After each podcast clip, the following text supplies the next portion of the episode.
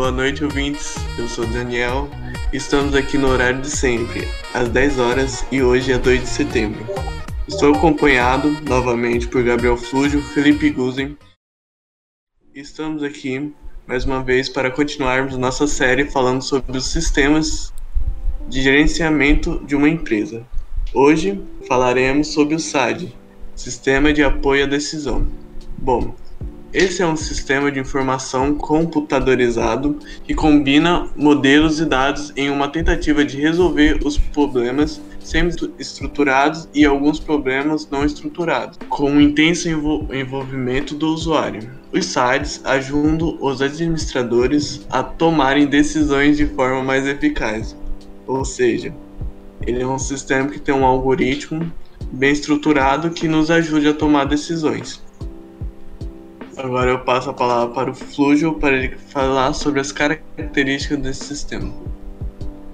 Boa noite, ouvinte. Boa noite, Daniel. Boa noite, Gozen. As principais características do SAD é em função de gerar informação utilizando ferramenta sofisticada de análise em que pode ser usado um banco de dados interno e externo, proporcionando ao gerente soluções essenciais para o funcionamento da empresa.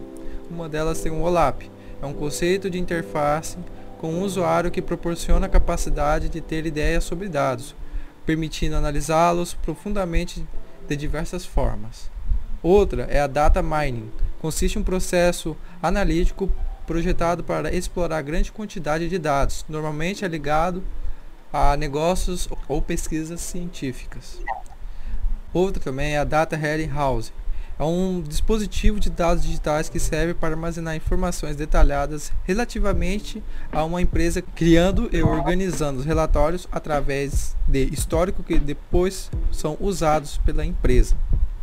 No SAD tem as vantagens. Dentre as vantagens que o SAD pode trazer na empresa, algumas delas são decisões mais eficientes, é, melhor comunicação entre os decisores e melhor utilização do processo de aprendizagem. Agora eu passo a fala para o Guzin, que vai falar as desvantagens do SAD. Boa noite, Flúgio. Boa noite, Daniel. Boa noite, ouvintes. Dentre as desvantagens que o SAD pode trazer à empresa, algumas delas são transferência de poder para o sistema que não é intencional, que significa que o gerente ele não escolhe o momento que vai passar o poder para esse sistema. Esse sistema ele apenas vai lá e faz as suas escolhas e avalia qual é a melhor. Então, esse é o ponto da desvantagem. Algumas aplicações do SAD, é, um exemplo de aplicação é que o SAD é o manejo e monitoramento de irrigação de plantação. Ele permite o controle no momento adequado para se irrigar.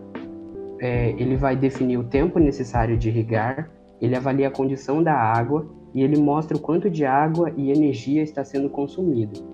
É, os SADs, eles possuem muitas aplicações. Algumas delas, elas não foram nem descobertas. É, com isso, podemos ver que o SAD é um sistema de extrema importância para uma empresa que lida com decisões.